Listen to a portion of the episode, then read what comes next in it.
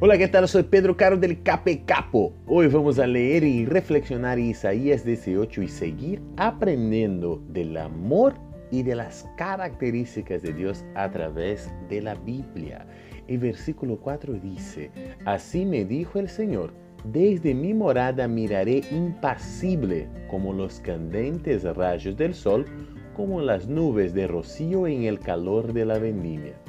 La Biblia nos presenta una idea muy importante, la de que Dios nos mira desde lo alto, pero no como alguien listo para encontrar alguna falla en nuestra vida y castigarnos, no.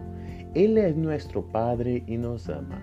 Cuando nos acordemos que el Señor está en el cielo, pensemos en todo su amor y su preocupación para que vivamos bien.